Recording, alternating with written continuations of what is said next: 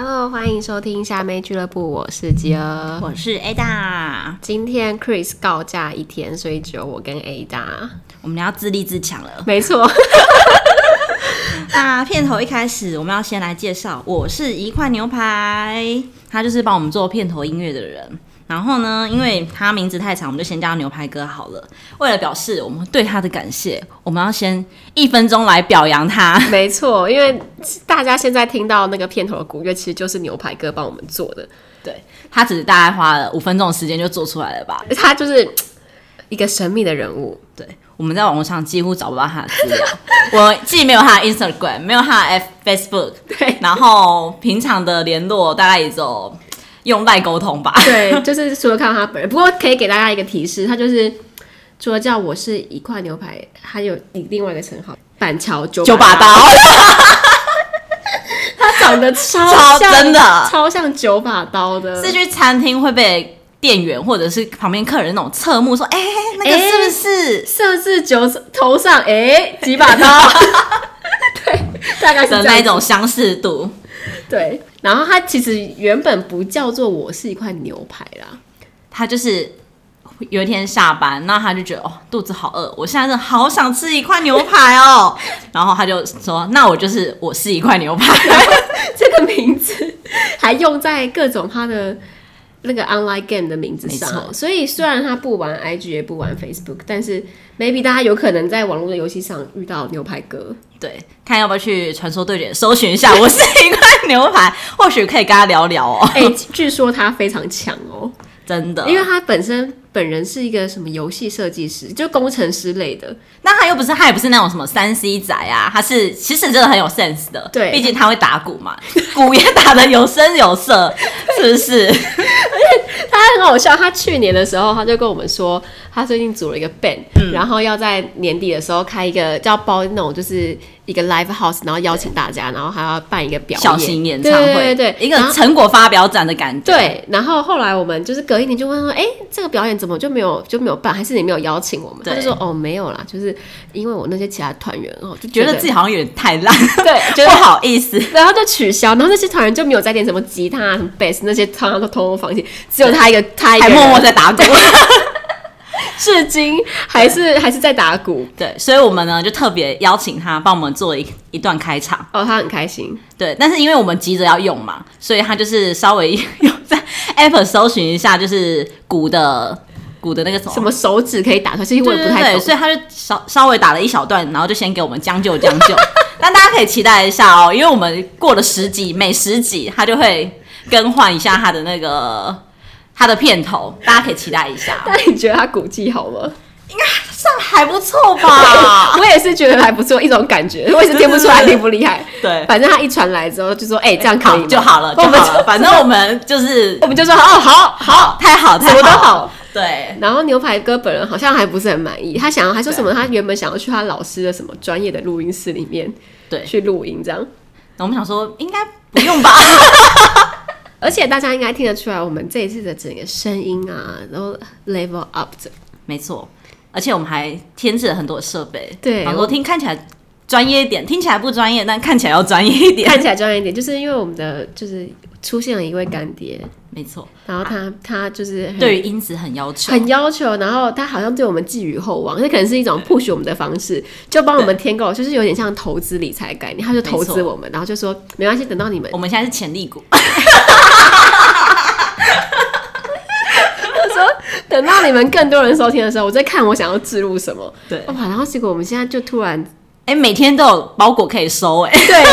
然后，而且我们好像不得不认真，原本我们还想说，哎、欸，可以就是看录到什么时候就就当什么时候，我们就当生活记录好了。现在好像不得不很认真的录、啊，因为一直有人在 push 我们，好像很多观众也觉得对，因为我们上次有期待我们的下一集，对，而且大家都说就是不要我们聊设计，就说你们就多聊一点瞎事就好了，对。这样不太好吧？对啊，我们一开始的主轴是要聊设计的啊。不过我们也就是检讨一下，就是大家网友给我们的回馈，我们自己是觉得我们前面两集虽然音质也没有很好，然后内容呢也讲的有点太急了。对，然后我们太紧张了，太真的很紧张，真的哎、欸，大家不要看这样子，没有没有录过这种什么真的那个录音键一按下去的时候，就大家就突然，原本我们都很会讲话的耶，对啊，就突然脸就严肃起来了。我现在脸真的超僵的，欸、感觉跟朋友聊天，感觉很像什么立委咨询什么的，真的哎，因为旁边没有观众，然后感觉好像一百万个人在看着我们。然后 我们上一次在录的时候，甚至连那种后置软体我们都还没有研究。然后我们讲说，好，既然我们都对自己还没有自信的，那我们就、嗯、就是一次到底，我们就追求一个不要剪接。没错。然后，所以我们我们原本是我们其实有打一些我们想要讲的东西，然后我们就很快速的把它把它讲完，觉得这个要讲，那个要讲，就就是都比我讲的很好。对啊，就很片片段片段带过去。对，反而好像更糟哎、欸。后来我们。我们后来就很后悔，想说早知道就先研究好软体了，然后我们就知道说，哎、欸，有些讲不好就可以重新来过，然后可以顿点啊，可以重来啊。因为那个就是撞车的那一段，就其实就已经听过朋友说，哎、欸，我觉得你们私底下喝酒讲的时候更好更好笑。对，因为我也觉得很多，其实那时候撞下去的那一刹那，我们有个重点没有讲到。那个土坡坏掉，那个土坡的土整个土石流撞掉下，车子车子只有尾翼崩软，崩软，你们知道吗？怎么？那个车子的部分是只有尾翼摇摇晃晃掉下来，可是那后面那个、嗯、那个土坡是整个石头一样土土石流，我们把土坡给撞坏了。那我讲，对，然后还有讲到那个怎么了？我想可以停一下，OK，喝口水。好，你先喝。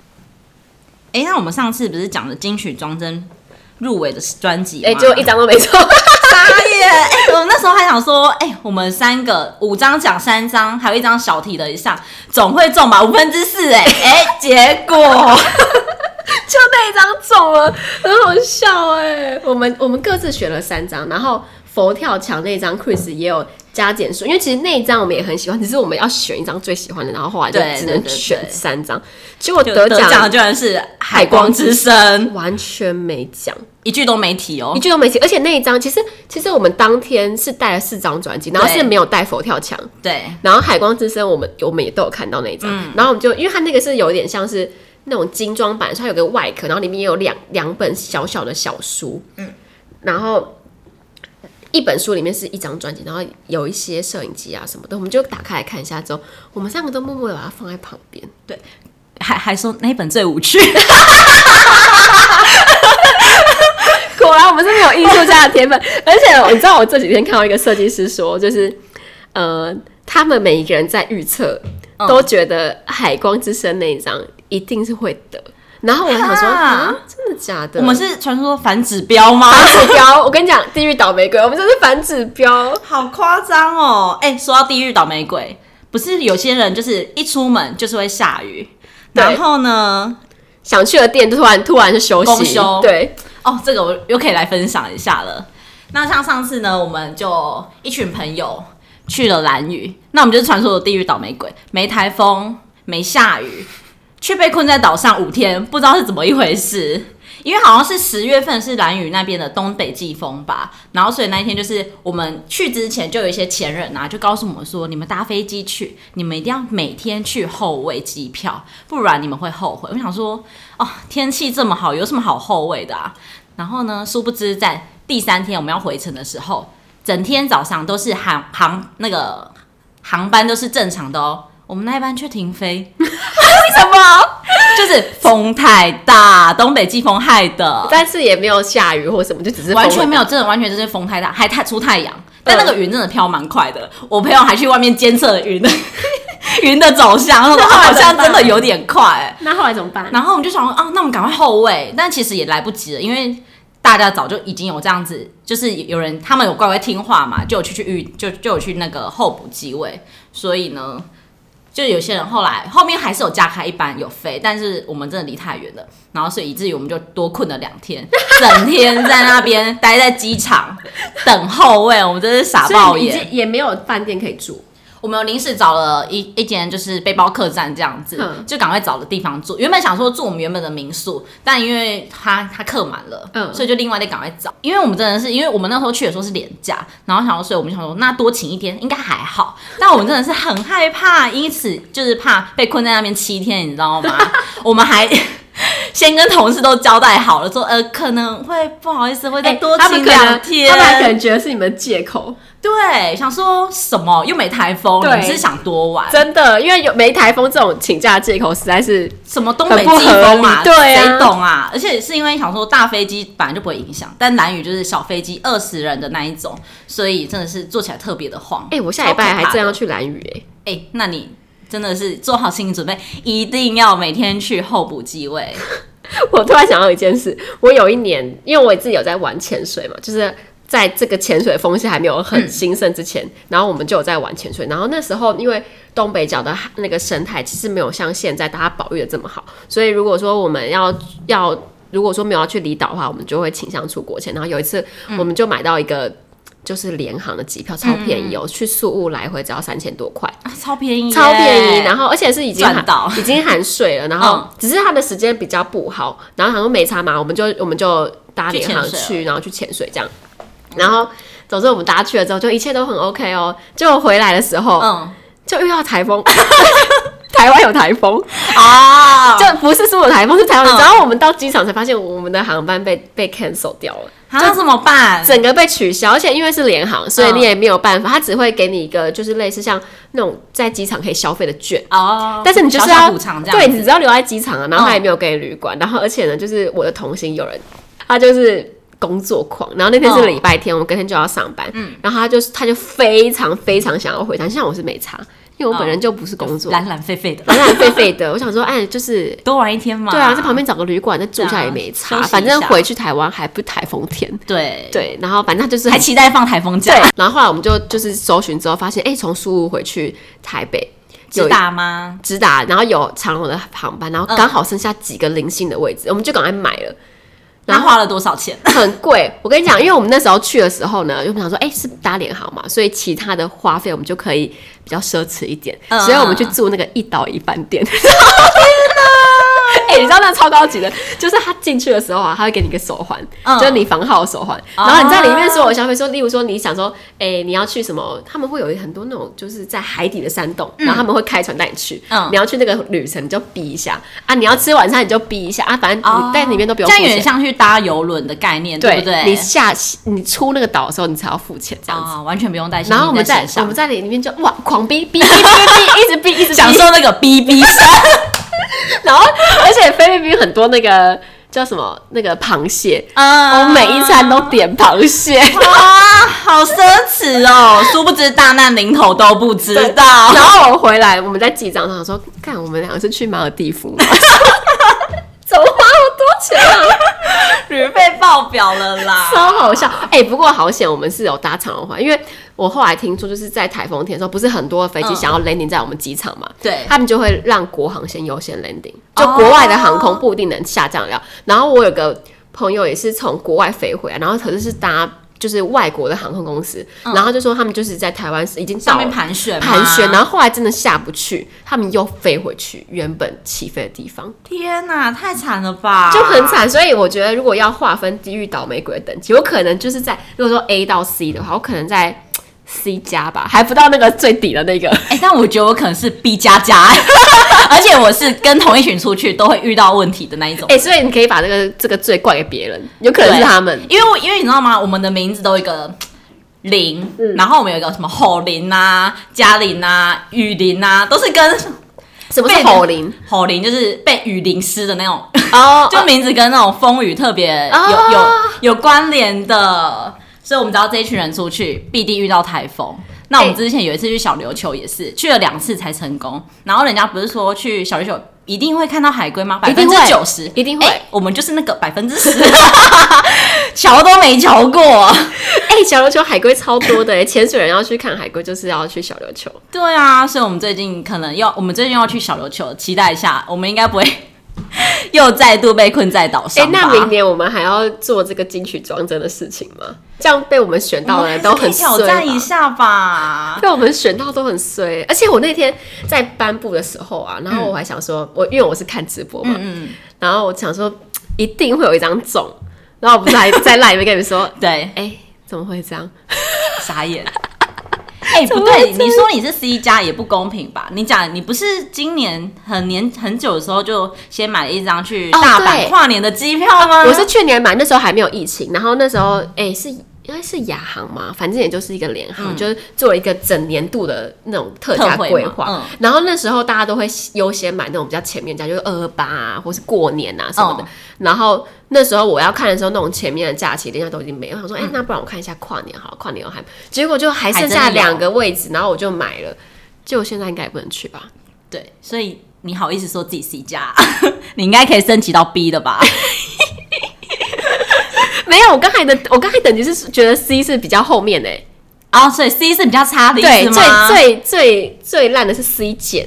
哦，那那我也是 C 等级的。对，那误会了，误会了。反正我们就是。真的蛮地狱倒霉鬼，而且你知道吗？我那时候买那个大阪那个机票啊，嗯，然后我们还是买到那种就是叫什么商务舱的，哈然后我就想说，哇，我人生中居然也有机会坐到商务舱，欸、因为我有一次坐商务舱是有一次我们两个不是一起去香港，香港然后就我们被升级，然后只有四十分钟，很快，我那个椅子才刚躺平，然后喝了一杯香温热。香槟才喝一杯，才怎么就到了？而且最后面是张艾达还从经济舱冲过来说：“哎、欸，你帮我要一杯香槟，我也要喝。”然后、欸、对啊，怎么可以说你们被升等？太不公平！然后我还就是偷渡一杯香槟，就直接赏给他。哎、欸，我是他的小仆人吗？我还偷渡香槟给他，有福同享嘛，对不对？反正那次就只坐了四十分钟，就椅子都还没坐热，我都还没躺平，想说那种就是腿可以伸直的感觉。对。然后就结果就被 就被客人说，哎、欸，那个椅子请立起来。然后想说，哎、欸，就大阪总可以吧，至少要搭个三个小时吧。结果因为疫情，现在又要被取消了。现在就是不，哎、欸，而且最衰的是就不知道还能不能取消，因为他们有就说，就是，哎、欸，日本现在好像想要开放。如果他开放的话，他就会变成说，哎、欸，那是你不去哦，不是说他们国家限制你，嗯，不能去，就是不能得到一些赔偿之类的，就你就不能取消机票了。天哪，那万一真的开放，那我觉得也不敢去。我觉得 C 减，直接变成最低的那一个，真的。哎、欸，不过话说，我们上次蓝雨最后，你知道我们怎么回来的吗？我们在前一晚，我朋友居然带着我们祷告、欸，哎，他说我们不能再待下去了。哎、不过你不要笑，祷告还真有用。我们隔天是第一顺位。然后呢，那一天只有我们这班飞，人生瞬间得到了光明。你们祷告的内容什么是阿门吗？没有，哎、欸，我忘记了，是跟哪一个神明？就可能大概说蓝雨之神之类的，请让我们回到本岛吧。其实我有点忘记了，但我们真的当时确实真的蛮虔诚的，然后我们就回来了。不要不信邪，大家。好啦，回到正题，我在中秋连假的时候呢，去了一趟奇美博物馆。然后他们在十月一号的时候开了一个展，叫做“纸上奇迹二点零”。所以之前有个一点零吗？对，在二零一六年的时候，他们有一个一点零的展览。哎，等一下，那你知道奇美博物馆现在的馆长是谁吗？谁呀、啊？是林佳龙的老婆哎。哈？什么？她是奇美的千金哎。啊，真的假的？我都不知道哎。他们可是他，可是林佳龙并不是在台湾的时候才就是跟他交往，嗯、他们两个在美国就交往，啊、他们两个在美国求学的时候认识。嗯。对，Anyway，那你讲这个干嘛？就不重要，就是一个冷知识。好，我们谢谢吉儿的分享。那你有去过奇美吗？有哎、欸，哎、欸，但是我就是一个很通俗的人。奇美博物馆它外观不是超壮阔、超漂亮的吗？对对对，我就是那个只去外面拍个完美照，就拍拍屁股闪人。哎、欸，它外面真的很漂亮，而且那个、哦、那个地是，哎、欸，以前是政府的，然后他们就是在政府的地上盖了这个博物馆之后，最后把这个博物馆捐给政府。哦，真的假的？对，所以它现在算是呃台湾馆藏最丰富的私人博物馆。我之前去看过，嗯、他们把那个展品还没有迁到这个博物馆的时候，他们其实是在奇美大楼里面有呃好像三个楼层吧，负责在负他们这些馆藏。嗯，然后它的外观就是很普通的大楼，所以来这边之后，他们才真正让这些展品。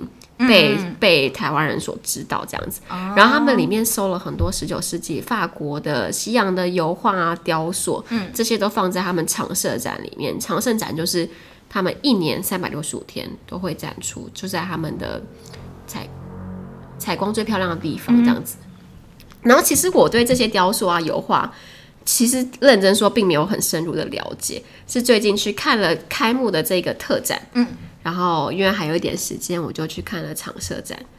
然后我们就有一些，他们就是有一些很酷的东西啊，就是比如说收收集一些百年的兵器啊、盔甲、刀啊，然后有西洋的，也有日本的。但我其实觉得最有感受的是，我觉得 奇美博物馆它并不是只有外观很美而已，它外观真的很美嘛。然后有草皮，草皮上就有很多的雕塑，这样。其实它的长设，它的长设展里面应该是放在他们里面光影流动最棒的地方。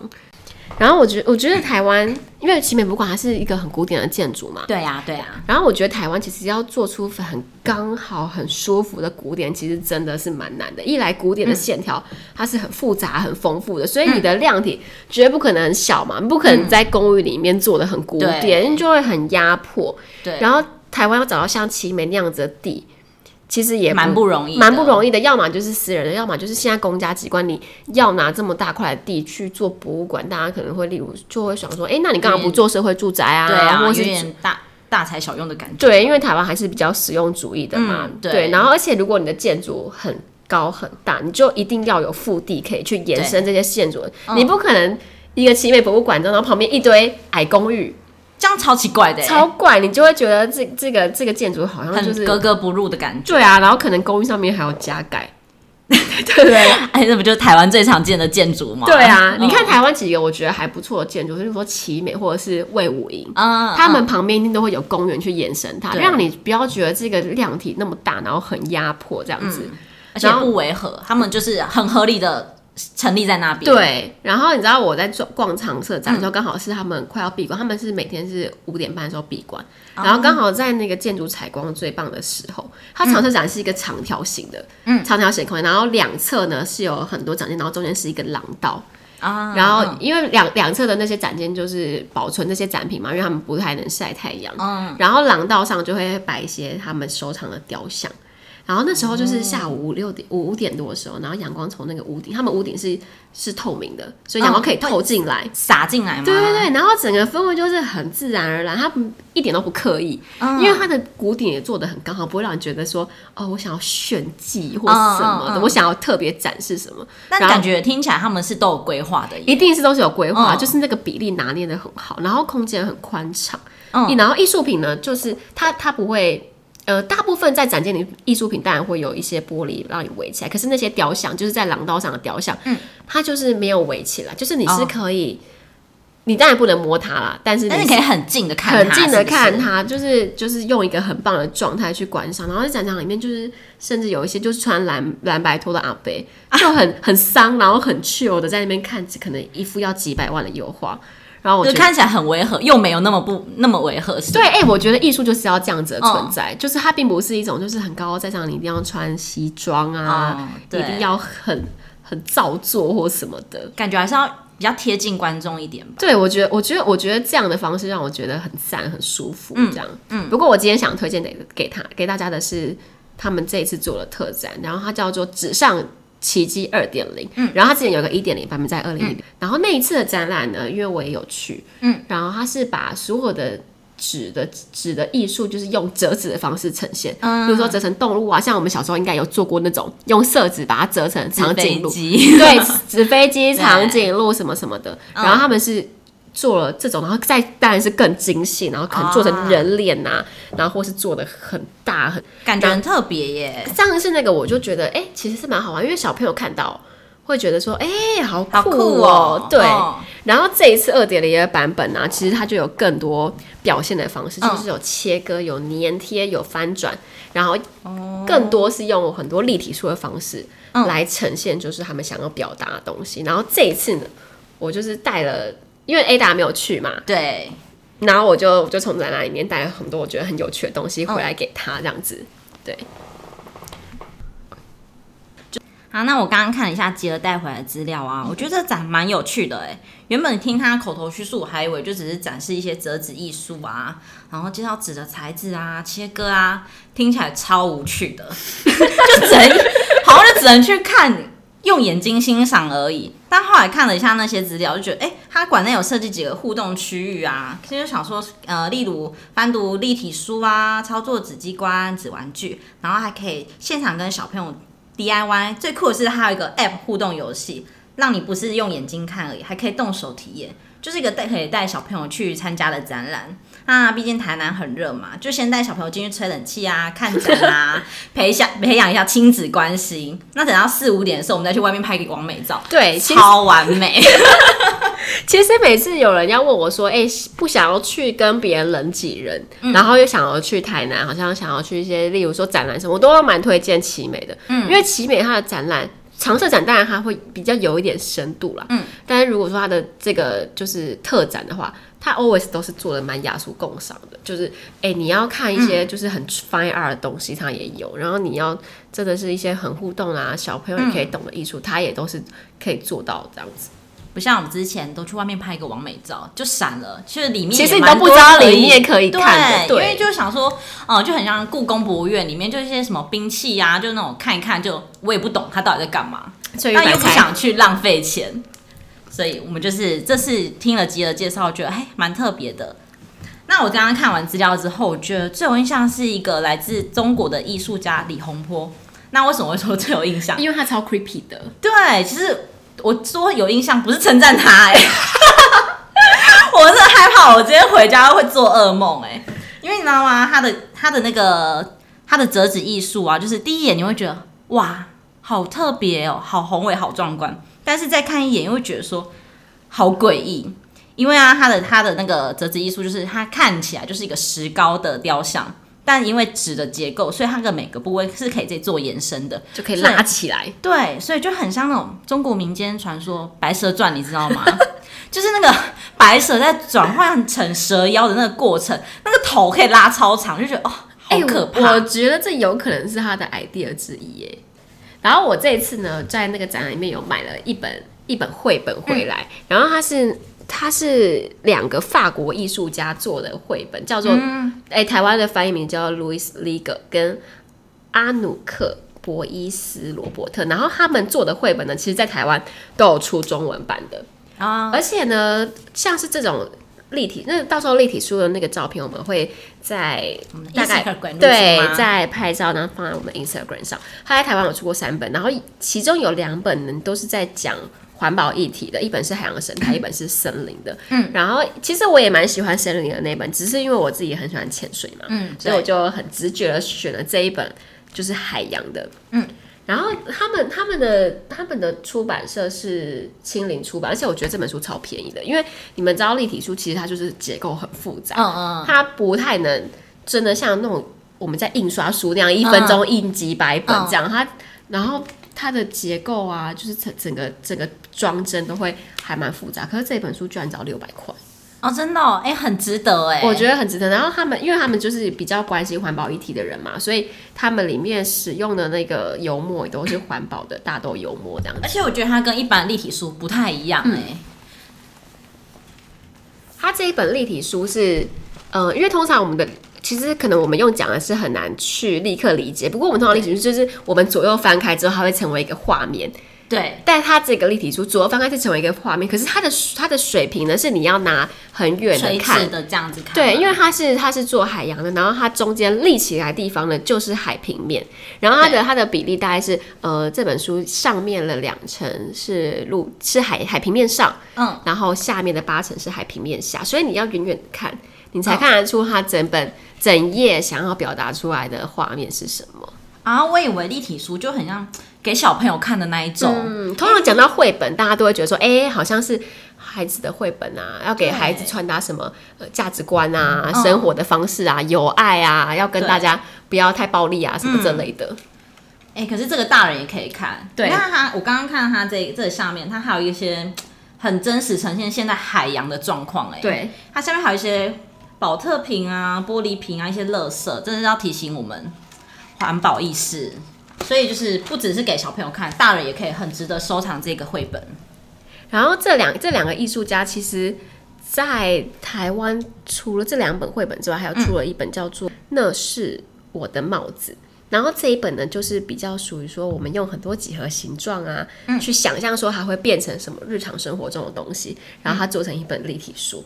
然后最有趣的是，他们呃，因为因为这本绘本其实在全世界都还蛮有名的，他们做了一个 App，然后可以在 iPad 上下载。我自己我自己觉得这个 App 很可爱，它叫做 Oh the Magic Drawing App。嗯，然后它里面就是内建了很多它在立体书里面的几何，然后你当你把这个这个几何，它旁边会有那个几何的图案，有各种颜色啊，有各种的造型，嗯，然后你把它拉到画框里面的时候，它就会变成一个图样。然后 App 分成上下半部，例如说你把圆形的拉到上面，它就会变成一个太阳，然后拉到下面的话，它就会变成上面是圆圆的一棵树，然后就非常适合小朋友创作。它就是一个你可以无限延伸、无限想。那我其实问你哦，你是你在看展览，你是比较喜欢？诶、欸，比较抽象的，还是比较具象？嗯、例如说，你是喜欢像毕卡索那样子的，啊，就是很抽象，你根本你要去了解他的背后的可能人生的历程你才看得懂，还是喜欢就是具象一个雕像，你可以立刻感受出来他想要传达什么的？其实也，我觉得我就是喜欢像你刚刚讲的那个纸的，诶、欸，什么？这什么？纸上奇迹？对对对对对对，就是它，我喜欢那种互动性的，因为平常其实呃，我也没有在看什么展。那如果我只是进去一个展间，那就是看一下。那些介绍啊，好像只是文字上的叙述，我也不是很了解。我会希望跟他有一些互动，嗯、会增增加这个呃这个展的有趣性。我会比较比较想参与这样子。通常如果说没有那种就是本身没有在看很多艺术展览的、嗯，通常会比较喜欢这种这种可以互动，像是说 Team Lab 那种。对，就其实它也不是要传达什么。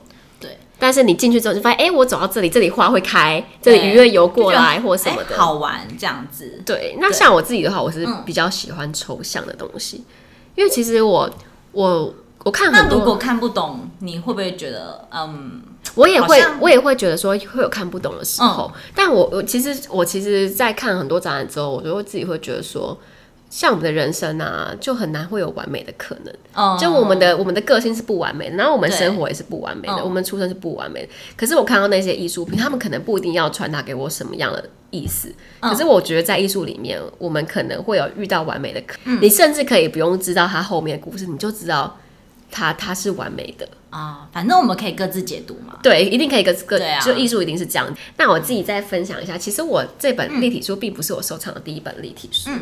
我因为我之前非常喜欢看国外的家具设计的东西，然后有一次我逛书展的时候，我就看到了一本叫做 Ten Chairs，就是 Chairs，就是椅子。嗯。他用他把全世界十个经典的家具椅做成立体书。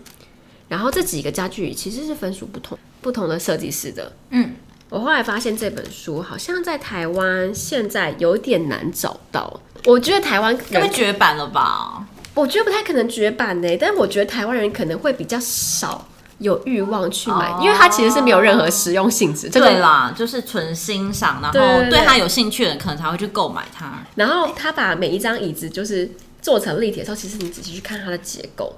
它怎么样让它站起来的方式，其实都像这张椅子，它就是比较厚实。它让它站起来的方式是，哎、欸，每一张椅子都完全不一样。像它这边有一个 M 字形的折痕，嗯嗯，就是我觉得很赞。因为我觉得做这种这种东西的人啊，他不只要艺术性很好，对，他的逻辑思考一定要非常好，真的，因为他一定要去精算，说就是你你那个就是角度、啊、翻页的时候，那个角度怎样才不会卡到啊？像我在这一次的那个二点零的展览里面啊，我最喜欢的。彼得达门，他是一个德国的设计师。然后他跟他其实他的展间是接在各种立体书的后面。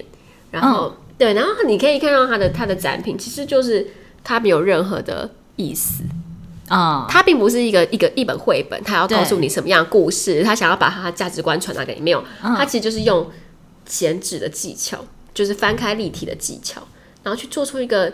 很美的艺术品，很美的艺术品。然后它也不是房子，它就是一张一张 card 哦。对，然后而且因为它这个我们现在看到的图片是平面的，其实它有影片，嗯、它影片它三百六十度翻，你会觉得它每个角度都精算的非常的完美。天啊！然后你说太厉害了吧？你说他真的想要传达什么意思吗？我想也没有吧，他就是觉得那样子很，很美，很棒。建筑师出来做艺术，他会更有一些理性的思考在里面。跟那种纯粹从一开始就是从设艺术里面的那种学术出来的又更不一样。我们一般比较少看展，真的会想说这个展是不是就想传达什么？那如果我去跟他说，哎、欸，我去看这个展，那别人会说，那你觉得你获得什么？讲不出所以 然，好像又有点糗糗的。所以我会觉得有时候，有时候艺术并不是要直接告诉你什么啊、嗯，所以我们是一般大家也是可以放心观看那一种。哎、欸，这个展是完全可以的，因为、嗯、因为其实这个展里面大概只有就是 Peter Darman。跟另外一个美国的立体书的艺术家，嗯、那个艺术家他那个立体书也是蛮厉害，他也是一整本的。他打开也不是故事，他就是各种形状啊、样子、各种悬吊，他就是有很多立体书的技巧在里面，就是展现纸的各种可能性，有点像立体书的教科书。嗯、然后，然后其他的就会比较多是小朋友看得懂的，例如说比较童趣一点的，是不是？比较童趣的，或者是他他有有一个艺术家是日本的，他是那个东西就是。他做出一个造型，那他是可以玩的。例如说，他会跳弹起来，然后他会就是盒子会突然打开这种。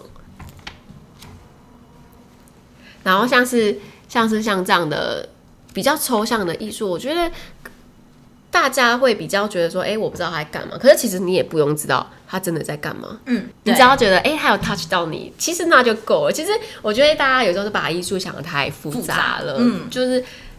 只要他有某一个，就算是一个小小的环节，一小小的部分 touch 到你，那我觉得艺术家的任务就达成了。嗯，而且应该也不用怕别人说，哎、欸，你说这个很美，但他觉得不美。每个人观感本来就不一样。一样对啊，其实无所谓。